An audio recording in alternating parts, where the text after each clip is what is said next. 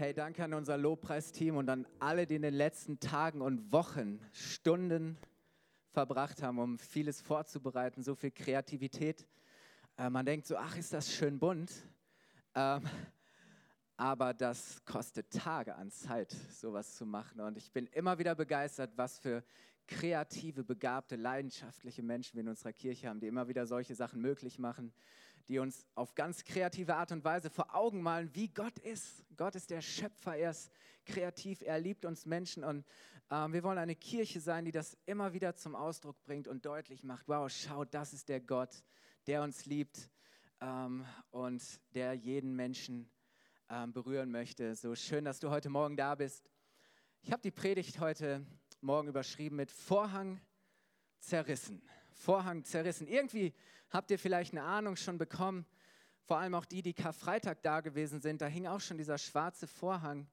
Ähm, und heute ist dieser Vorhang gefallen und, und einfach das, das pralle Leben ist durchgebrochen, oder? Explosionsartig, das spiegelt einfach das, was an ähm, Ostersonntag, als Jesus auferstanden ist, passiert ist, am besten wieder. Von daher ähm, ist Kirche ein Ort voller Leben, voller Farbe und heute soll es darum gehen, was es damit auf sich hat, dass dieser Vorhang zerrissen ist. Und ich möchte mit euch nochmal diese Liedzeile anschauen, ähm, die wir anfangs gesungen haben. Da heißt es, der Tod hat verloren, zerrissen der Vorhang und Sünde und Grab schweigen vor dir.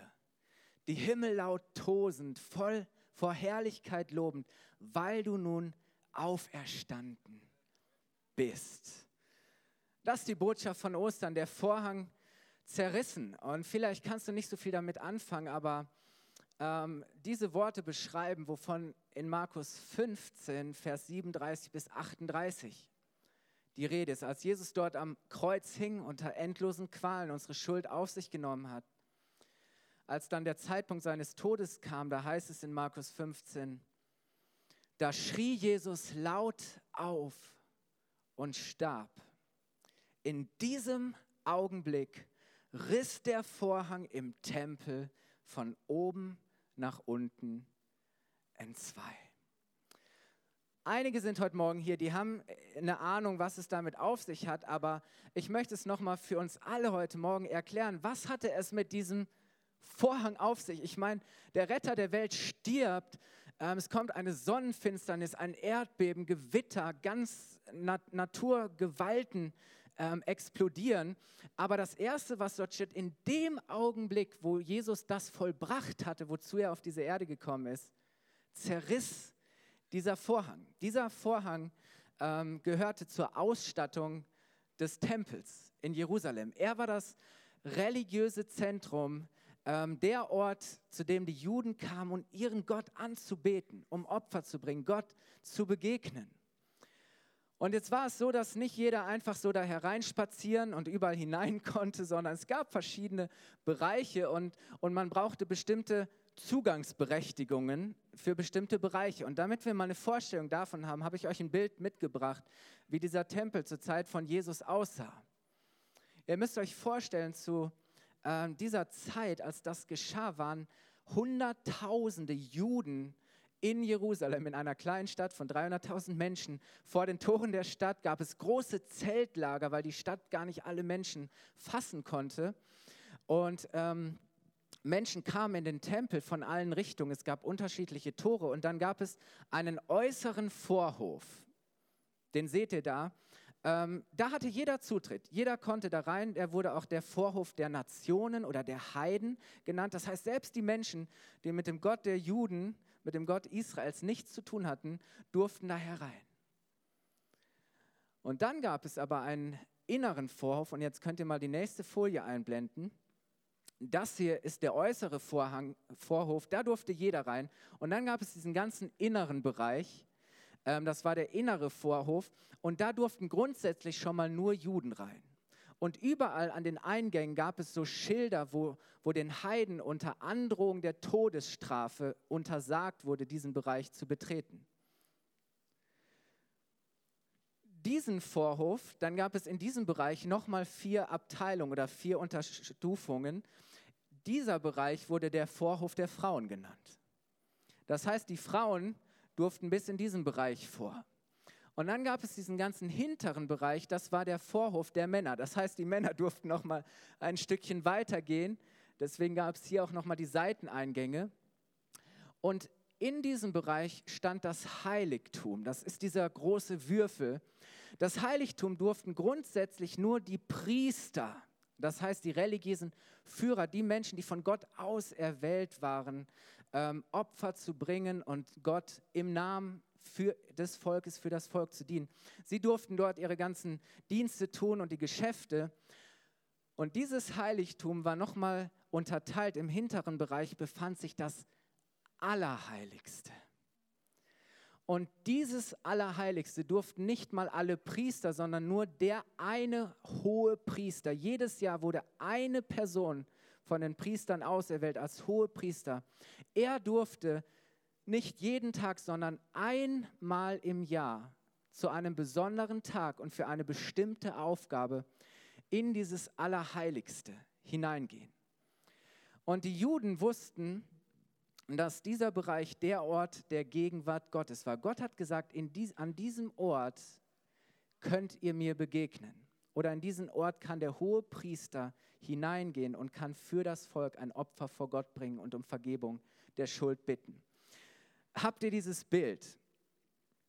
Okay, jetzt äh, war es so, dass die Eingänge, der Eingang des Heiligtums, also dieses großen Würfels, und auch nochmal der Eingang zum Allerheiligsten mit einem großen, schweren Vorhang verdeckt waren. Und nur mal, damit ihr eine Vorstellung habt, ähm, dieser Vorhang, der Vorhang zum Allerheiligsten, zum hintersten Bereich, war 18 Meter hoch und 10 Zentimeter dick. Ähm, da haben einige Frauen sehr lange dran genäht. Keine Ahnung, wie die das gemacht haben. Im, Im, Buch Mose steht, dass Gott Menschen besonders übernatürlich befähigt hat, diese Arbeiten durchzuführen. Aber stellt euch vor, das war ein Vorhang, den konntest du mit, mit aller Manpower, die du zusammenbringen konntest, nicht durchreißen. Es brauchte zwei Pferde, die an Seilen diesen Vorhang auseinanderziehen und öffnen mussten. Und dann war es so, dass, dass der Vorhang, der das Allerheiligste verdeckte, bestickt war mit Cheruben. Das waren Engelswesen mit großen Flügeln. Ähm, Gold waren die und, und, und, und da schaute man dann drauf. So sah das aus. Für uns ähm, schwer vorstellbar. Ähm, wir haben heute nur eine kleine Attrappe. Ja, wie erbärmlich, oder? Aber ähm, das war der beste Vorhang, den wir auftreiben konnten. Ihr Lieben, wofür war dieser Vorhang da? Der Vorhang stand für eines, und das ist mein erster Punkt, für Trennung. Dieser Vorhang trennte. Er war ein Symbol der Trennung. Er trennte Gott und Menschen.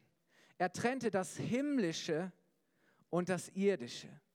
Er trennte das Heilige und das Profane, das, das Einfache. Er trennte das Vollkommene, das Vollkommene von dem Unvollkommenen, Fehlerhaften, Sündigen. Und Gott hat gesagt, all das Irdische, all das Schlechte, das kann hier nicht rein. Da, wo Gott ist, kann all das nicht existieren, kann das nicht sein. Weil Gott kann mit diesen Dingen nicht in Berührung kommen. Das heißt, dieser Vorhang, die Botschaft des Vorhangs war, du musst draußen bleiben. Du warst außen vor, du darfst nicht rein. Du kannst da nicht einfach hineingehen, weil du dann sterben würdest weil du die Gegenwart des heiligen Gottes gar nicht ertragen könntest, weil du vor diesem Gott nicht bestehen könntest. So das war immer, wenn das Volk diesen Vorhang sah zum Heiligtum und zum Allerheiligsten, dann schauten sie auf diesen Vorhang und sie wussten, sie sind getrennt von Gott. Dieser Vorhang bedeutete Trennung. Seine Botschaft war, du bist nicht qualifiziert, du bist nicht würdig, du bist nicht fähig, du bist nicht gerecht um zu Gott kommen zu können. Und deswegen drei Punkte, für die dieser Vorhang stand. Er, war, er bedeutete Trennung, aber er war zuallererst eine Warnung. Eine Warnung. Eine Warnung zu sagen, hey, du Mensch, der du Gott verlassen hast, du Mensch, der du schuldig geworden bist, du kannst diesen Bereich Gottes nicht betreten. Du kannst es nicht überleben. Es war eine Warnung. Keiner kann dort hineinkommen. Keiner kann da sein, wo Gott ist. Und gleichzeitig, und das ist das Zweite, war es nicht nur eine Warnung, sondern es diente auch als Erinnerung. Als Erinnerung. Weil das Volk wusste, es, war nicht, es ist nicht immer so gewesen. Es war auch mal anders. Und dann müssen wir die Geschichte ganz am Anfang betrachten. Die Geschichte der Menschheit, unsere Geschichte zurück in die Zeit, als Gott den Menschen voller Liebe geschaffen hatte, als er ihm die, die wunderbare Schöpfung anvertraut und den Menschen in einen perfekten Lebensraum hineingestellt hat. Alles war perfekt, alles war vollkommen. Gott und Mensch in, in perfekter Beziehung und Harmonie miteinander.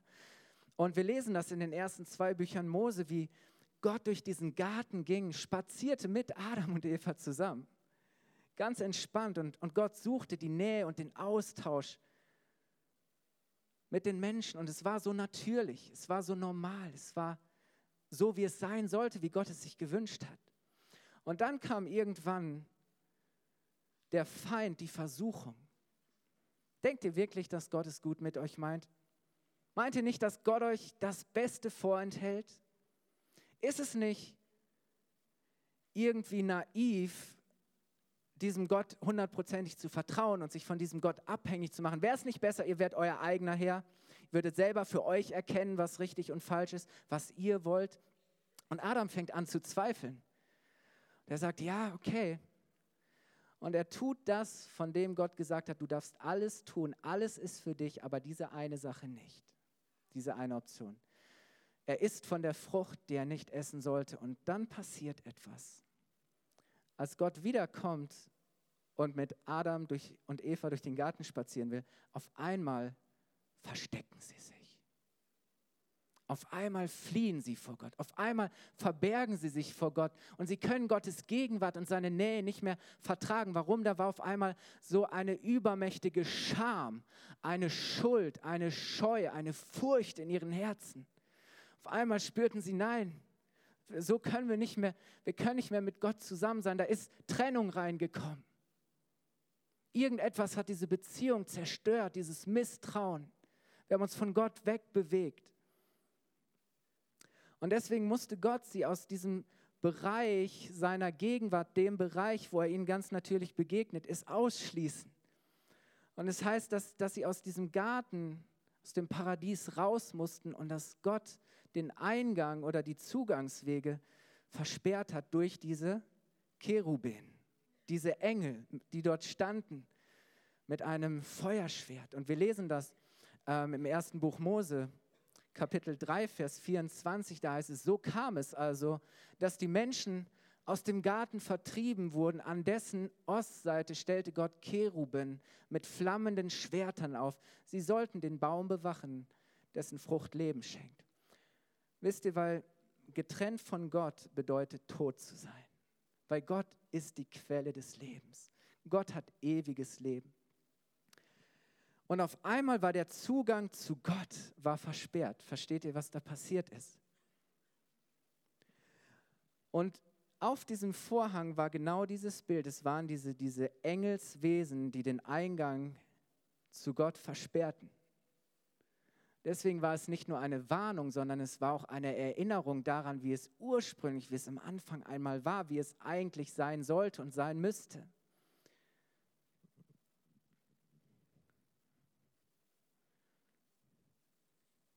Und dann finde ich interessant, wir merken dann so, wie es mit der Menschheit immer mehr bergab ging und das heißt, die Menschen wurden böser und böser und es war Mord und Totschlag und Gier und und irgendwann musste Gott die Menschen richten. Es kam die Flut, aber Menschen, die Gott vertraut haben, wurden hindurchgerettet. Aber dann ist das Interessante, dass Gott irgendwann wieder sagt, ich möchte wieder in der Mitte meines Volkes wohnen. Ich möchte wieder bei meinem Volk sein. Gott sucht immer einen Weg, bei seinen Menschen zu sein. Obwohl er es eigentlich nicht konnte. Und, und er wusste, es, es könnte nicht so sein, wie es vorher war. Aber er wird es auf an, eine andere Art und Weise tun. Und er sagt ihnen, baut ein Zelt der Begegnung. Eine Stiftshütte und die war genauso aufgebaut wie der Tempel, nur es war die mobile Version. Weil das Volk musste immer durch die Wüste, mussten alles wieder aufbauen und abbauen und aber sie haben Gott sozusagen mit sich getragen. Aber der Aufbau war genau der gleiche. Es gab dieses Allerheiligste.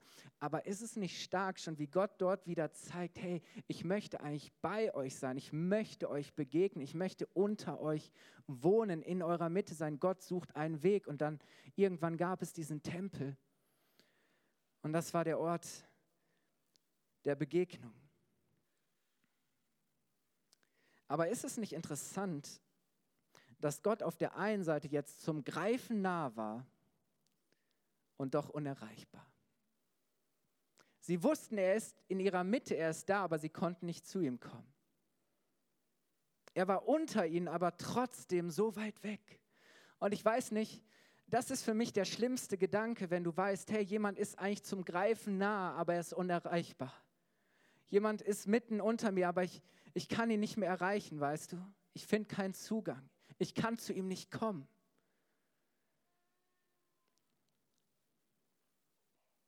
Deswegen war der Vorhang zum einen Warnung, zu sagen, hey, so geht's nicht. Es war Erinnerung, ja, so ist es aber auch nicht immer gewesen und so sollte es nicht sein. Und das Dritte, was dieser Vorhang gleichzeitig symbolisierte, war Hoffnung. Hoffnung.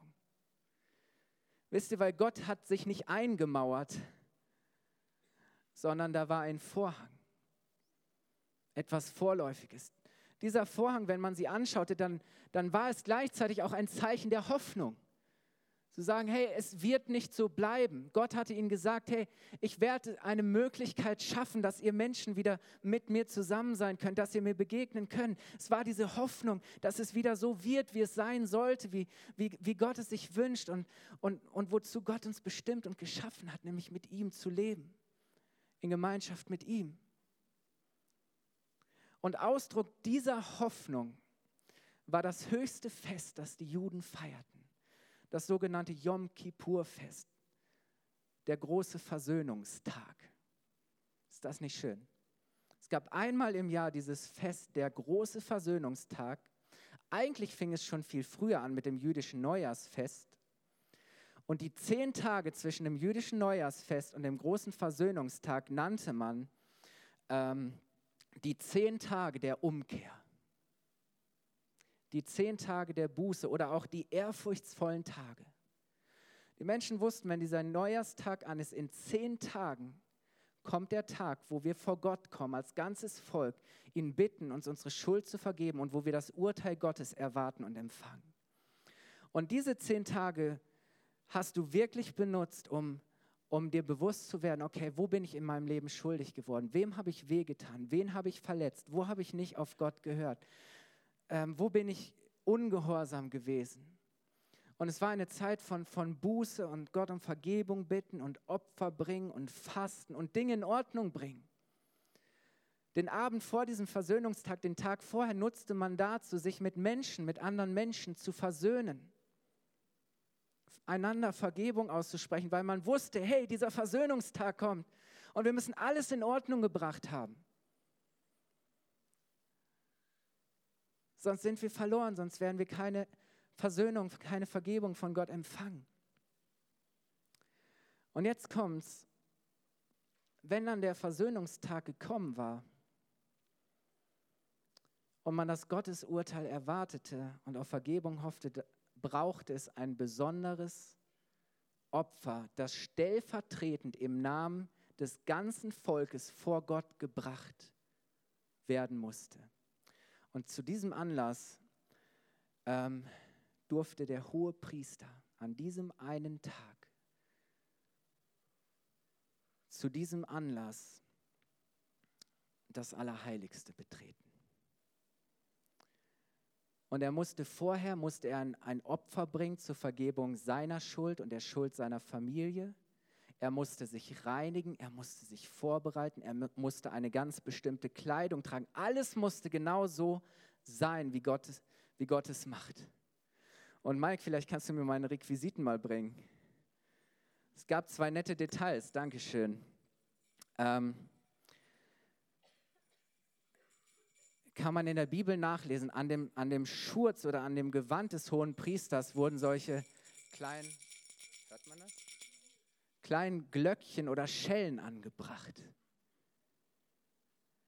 Und man hat lange gerätselt oder auch es gibt unterschiedliche Meinungen, wozu diese Glöckchen da waren. Die eine ist, dass es den Priester daran erinnerte, dass er einen ganz besonderen Job tat und dass es darum ging, dass, dass es hochriskant war und dass er sich bewusst war, wenn diese Glöckchen klingen, dass er vor Gott stand und den Dienst tat und dass er alles richtig machen musste, weil er sonst sterben würde.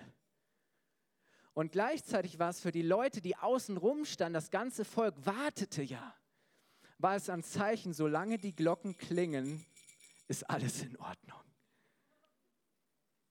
Aber für den Fall, dass es nicht in Ordnung war, Mike, kannst du mal dieses Seil um mein Bein knoten? Band man ein Seil um den Fuß des Hohepriesters. Ja, ist wirklich so. So, und nachdem er sich vorbereitet hat und alles genau so gemacht hat, wie Gott es wollte, so, er hat die richtige Kleidung getragen, er hat die ganzen Vorbereitungen, die Opfer getroffen und Vergebung der Sünden gebeten, hat er abgeschirmt von allem, keiner war sonst drumrum, durfte er hinter diesen Vorhang gehen. Und er tat dort seinen Dienst. Und er brachte dieses Opfer vor Gott.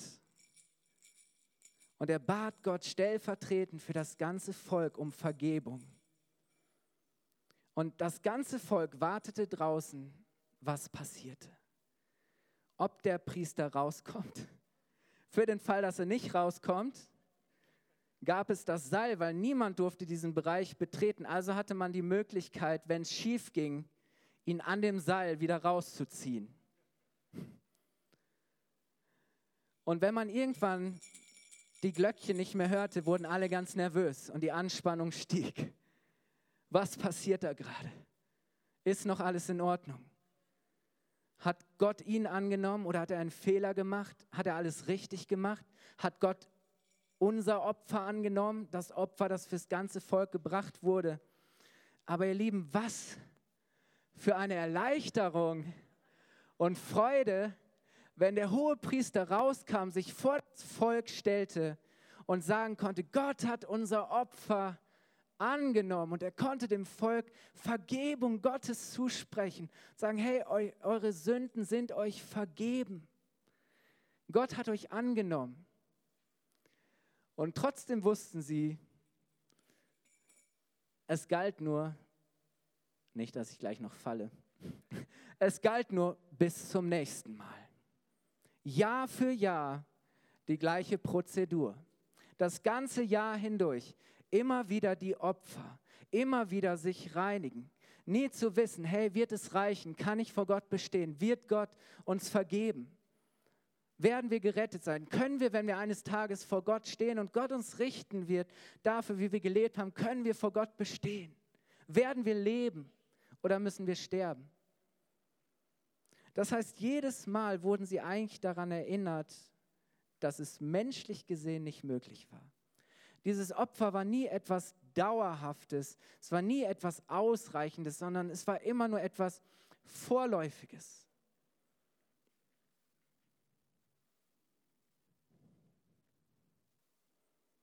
Es war nie etwas Endgültiges oder du wusstest, das hört nie auf. Das geht immer so weiter. Und es war diese Sehnsucht im Volk da und Gott hatte das versprochen. Deswegen hatten sie diese Hoffnung, dass er sagt, irgendwann wird jemand kommen, der wird euch ein für alle Mal endgültig von eurer Schuld befreien. Er wird euch wirklich retten. Er wird wirklich einen Weg schaffen. Er wird euch wieder mit Gott versöhnen und Gott zusammenbringen. Und es wird die Zeit kommen, wo ihr Gott wieder begegnen könnt, ohne Furcht, ohne Angst, ohne dass ihr alles richtig machen müsst. Das war diese Hoffnung, die sie hatten. Und als Jesus am Kreuz starb und sich selbst als ein Opfer für uns hingab, für unsere Schuld und Sünde, das Gericht Gottes, das Urteil Gottes empfangen hat, sein Blut vergossen hat, sein Leben hingegeben hat, ist genau das passiert. Und Paulus schreibt das in dem Brief an die Hebräer beschreibt er das auf wunderbare Weise. Er sagt, als Jesus für uns am Kreuz starb und wieder auferstanden ist, wurde er zu unserem Hohepriester und Opfer zugleich. Lass uns einfach mal lesen, Hebräer 9, Vers 24 bis 26. Und ich hoffe, dass vor all dem, was wir jetzt gehört haben, ihr auf einmal das Gewicht und die Macht dieser Worte versteht. Das heißt, schließlich ging Christus nicht in ein von Menschen erbautes Heiligtum, das ja nur ein Abbild des wahren Heiligtums ist. Er betrat den Himmel selbst, um jetzt vor Gott für uns einzutreten. Christus brauchte sich nur ein einziges Mal opfern.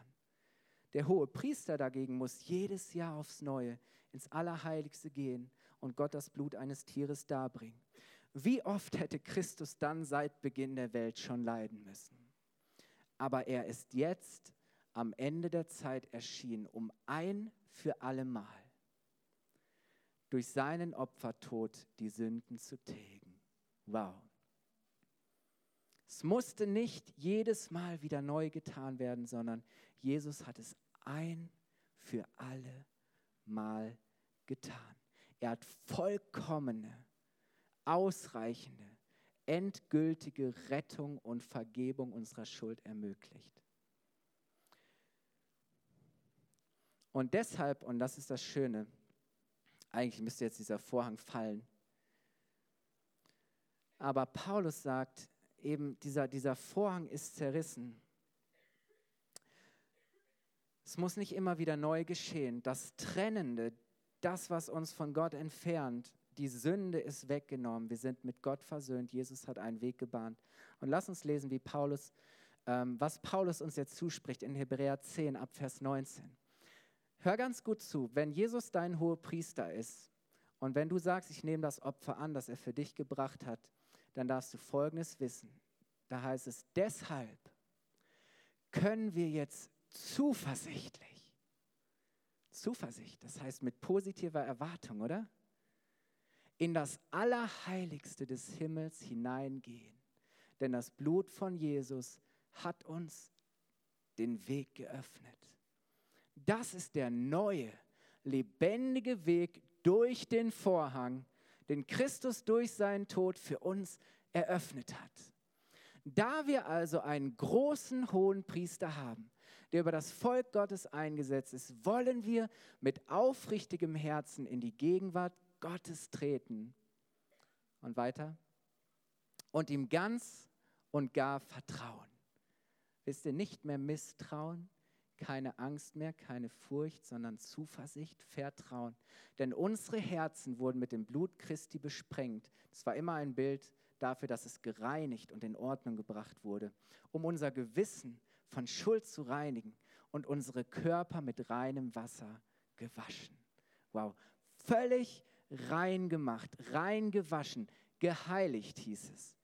Das heißt so, wenn du das annimmst, was Jesus für dich getan hat, dann kannst du zu Gott kommen, dann darfst du Gott begegnen, dann versöhnt er dich mit deinem Vater im Himmel und du darfst voller Zuversicht, positiver Erwartung, hoffnungsvoll zu Gott kommen. Und das ist die wunderbare Botschaft von Jesus, dass in dem Augenblick, als er starb, der Vorhang zerrissen ist, er den Weg frei gemacht hat. Und Jesus hat von seinem Tod und seiner Auferstehung genau in diesem Bild gesprochen. Er hat vorher zu den Pharisäern und den religiösen Führern gesagt, ich werde diesen Tempel, der von Menschenhand erbaut ist, werde ich komplett niederreißen. Ich werde ihn platt machen und ich werde ihn nach drei Tagen wieder aufrichten. Und die hatten keine Idee, was Jesus meinte. Die haben gesagt, ist der verrückt geworden, jetzt ist er völlig durchgedreht. Wie will er diesen Tempel platt machen und in drei Tagen wieder aufbauen? Aber Jesus sprach von einem anderen Tempel. Er sprach von dem himmlischen Tempel. Er sagte, all dieser Tempel, Gottesdienst und der ganze Kult und all diese Dinge sind nicht mehr nötig. Ihr braucht nicht mehr den hohen Priester, ihr braucht keinen Vermittler, sondern ich selbst bin der, durch den ihr zu Gott kommen könnt. So gut, ja. Du kannst selber zu Gott kommen. Du brauchst keinen Pastor, du brauchst keinen Priester. Du brauchst einfach annehmen, was Jesus für dich getan hat. Du darfst sagen, Herr, hier bin ich. Ich bin gereinigt durch das Blut von Jesus. Ich habe es angenommen. Ich glaube es. Und so kannst du zu Gott kommen und wieder mit deinem Vater im Himmel zusammenkommen. Ich möchte abschließen und das Lobpreisteam schon mal nach vorne bitten.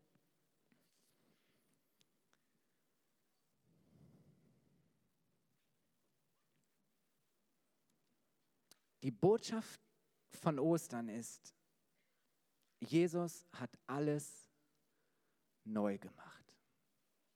Es ist nichts mehr, wie es vorher war. Jesus ist der Weg, die Wahrheit und das Leben. Er ist die Tür zum Vater. Er ist der Vorhang, durch den du hindurchgehen kannst. Und der Weg frei ist zu deinem Vater im Himmel. Es braucht keinen Tempel mehr. Es braucht keine Opfer mehr. Du brauchst dich nicht mehr fürchten. Du brauchst kein, kein schlechtes Gewissen mehr haben, sondern du darfst annehmen, was Jesus für dich am Kreuz getan hat. Und wisst ihr, ich glaube, als die Priester, die in dem Heiligtum waren, sahen, dass dieser Vorhang zerrissen ist, dachten sie nur, wie kriegen wir diesen Vorhang wieder zu? Wie kriegen wir diesen Vorhang wieder zu? Weißt du, Gott lässt sich nicht verwalten. Gott lässt sich nicht in eine Box packen. Die Botschaft von Jesus ist, von Ostern ist, dass Gott ausgebrochen ist. Dass Gott rausgekommen ist. Dass Gott in diese Welt gekommen ist. Dass Gott wieder unter uns wohnt. Nicht nur unter uns, sondern dass er in dir ganz persönlich wohnen möchte durch seinen Heiligen Geist. Dass du durch den Heiligen Geist wieder zu Gott kommen kannst, mit Gott versöhnt bist, Gott dich annimmt. Er ist rausgekommen, um reinzukommen in dein Herz, in dein Leben. Er will in dir wohnen. Er hat die Sünde getragen, er hat den Tod besiegt, er hat Versöhnung ermöglicht, er hat neues Leben geschenkt. Du hast einen Hohepriester. Du hast jemanden, der bereit war, das Opfer, das du nicht bringen kannst, zu geben das zu tragen, was du niemals hättest tragen können, das Gericht und das Urteil Gottes über dein Leben, über deine Rebellion. Mike hat am Karfreitag darüber gesprochen. Und wisst ihr, Jesus ist jetzt gekommen und du hast heute die Möglichkeit, das für dich anzunehmen und zu sagen, ja, das will ich. Ich will zurückkommen zu Gott. Ich habe so eine Sehnsucht danach, zu meinem Vater im Himmel zurückzukommen. Zu Gott kommen heißt nach Hause kommen. Mit Gott leben heißt leben, wozu wir bestimmt sind. Und jeder Mensch trägt in sich diese Sehnsucht. In jedem Menschen von uns ist dieses Vakuum, das allein Gott füllen kann. In jedem von uns ist ganz tief im Herzen dieser Urschrei, der von Anfang der Schöpfung in jedem von uns ist dieser Schrei nach Gott, dieser Schrei nach Rettung, dieser Schrei der Sehnsucht, wieder zurück zu Gott kommen zu können den ganzen Ballast, den Schmutz, die Schuld, das Versagen, das Kaputte in unserem Leben und in dieser Welt abzulegen und zu sagen, hey, ich habe Hoffnung und Erwartung auf ein neues Leben. Ist das nicht genial? Ich möchte dich einladen, wenn es dir möglich ist, aufzustehen. Ich möchte am Anfang, am Ende mit uns beten. Und wisst ihr, ich möchte sagen, das hier das ist der Sound der Errettung, oder? So, seitdem haben diese Glocken nicht mehr aufgehört zu klingeln. Weil Paulus sagt, es gibt jetzt im Himmel einen hohen Priester, der für dich eintritt. Ein hoher Priester, der dir dient. Ein hoher Priester, der Gott ein Opfer gebracht hat, dass er dich wieder annimmt. Das ist der Sound der Errettung. Das ist der Klang von Ostern. Gott ist rausgekommen. Er hat neues Leben für dich möchte beten und lass uns die Augen schließen. Ich glaube, dass es ein ganz heiliger, ein persönlicher Moment ist. Gott ist heute Morgen hier mitten unter uns durch seinen Heiligen Geist. Gott ist hier. Und Gott möchte dir heute Morgen ganz persönlich begegnen. Und weißt du, Jesus, als er seine Arme am Kreuz ausstreckte und am Ende gerufen hat, es ist vollbracht, da hat er an dich gedacht. Paulus sagt, dass Jesus all den Schmerz und das Leid und die Schmach gerne auf sich genommen hat. Wegen der vor ihm liegenden Freude. Weil er wusste, dass er dadurch Rettung für dich bringen wird. Das ist so genial. Weißt du, Jesus, diese ausgestreckten Arme sind eine Einladung zu sagen, hey Gott, Gott hat die Initiative ergriffen. Gott ist rausgekommen. Gott hat den Schritt auf dich zugemacht. Gott hat dir seine Hand ausgestreckt. Und weißt du, es waren nicht Nägel, die Jesus am Kreuz hielten, sondern es war Liebe. Jederzeit hätte Jesus das abbrechen oder beenden können, aber er hat an dich gedacht und hat gesagt, es ist vollbracht für dich.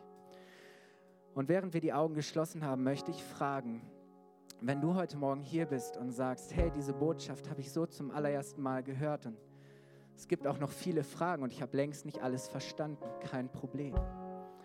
Aber wenn du spürst, dass Gott dein Herz berührt und du sagst, hey, da ist in meinem Herzen diese Sehnsucht, zu Gott zu kommen.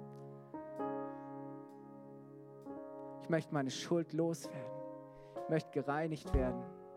Ich möchte die Gerechtigkeit von Jesus empfangen dann heb doch jetzt gleich, wenn ich bis drei gezählt habe, kurz deine Hand als ein Zeichen dafür, dass du bereit bist, dieses Angebot, das Jesus dir macht, anzunehmen. Wenn du heute Morgen hier bist und das annehmen möchtest, ich zähle jetzt bis drei, dann heb kurz deine Hand. Eins, zwei, drei. Bist du heute Morgen hier? Dankeschön. Dankeschön. Dankeschön. So großartig. Wenn du heute Morgen hier bist und du kennst das und du weißt, worum es geht, aber du merkst, es hat dein Herz nicht erreicht oder jedes Mal, wenn du vor Gott kommst, spürst du, da ist etwas, das dich von ihm trennt. Und dein Gewissen ist immer noch belastet und da sind immer noch Schuld und Scham und Schande und Furcht die deine Beziehung zu Gott bestimmen, hey, das ist nicht, wie es sein soll, dann hast du auch heute Morgen die Möglichkeit, dieses Opfer von Jesus neu anzunehmen und zu sagen, hey, es fängt neu an, ich fange neu an. Wenn du zu dieser Personengruppe gehörst, dann darfst auch du dich jetzt gleich melden. Dann gib ein kurzes Handzeichen. Eins, zwei, drei. Dankeschön, Dankeschön. Ich möchte für uns alle beten. Und dann wollen wir nochmal gemeinsam ein abschließendes Lied singen und Ihr Lieben, lasst uns das voller Freude tun und das nochmal bekennen im Lied, ich bin frei. Jesus hat die Ketten des Todes und die Ketten der Sünde zerbrochen. Wir sind wirklich frei und wir können voller Freiheit zu Gott kommen. Vater, ich danke dir so sehr, dass du vom Himmel herab auf diese Erde gekommen bist, dass du zu uns gekommen bist, dass du dich nicht länger ver verborgen hast, sondern Herr, dass du einen Weg gesucht hast und einen Weg geschaffen hast, damit wir wieder zu dir kommen. Jesus, ich danke dir, dass wir dich lieben dürfen, weil du uns zuerst geliebt hast. Jesus, ich danke dir, dass du unser hoher Priester bist, dass du dich für uns geopfert hast, dass wir durch dich Vergebung unserer Sünde empfangen dass du Versöhnung möglich machst. Danke, dass wir heute Morgen wieder zurück zu unserem Vater im Himmel kommen können. Danke, dass der Vorhang zerrissen ist. Danke, dass der Weg frei ist, Jesus. Jesus, ich danke dir, dass wir jetzt voller Zuversicht, voller Hoffnung, voller Freude, voll positiver Erwartung vor Gott kommen können. Herr, und wir wollen dir von ganzem Herzen an diesem Morgen danken, dass du uns errettet hast, dass du uns erlöst hast, dass du uns neues Leben geschenkt hast, dass du uns frei gemacht hast, Jesus. Wollen wir Jesus mal einen Applaus geben, ihm danken und dann lass uns Jesus feiern.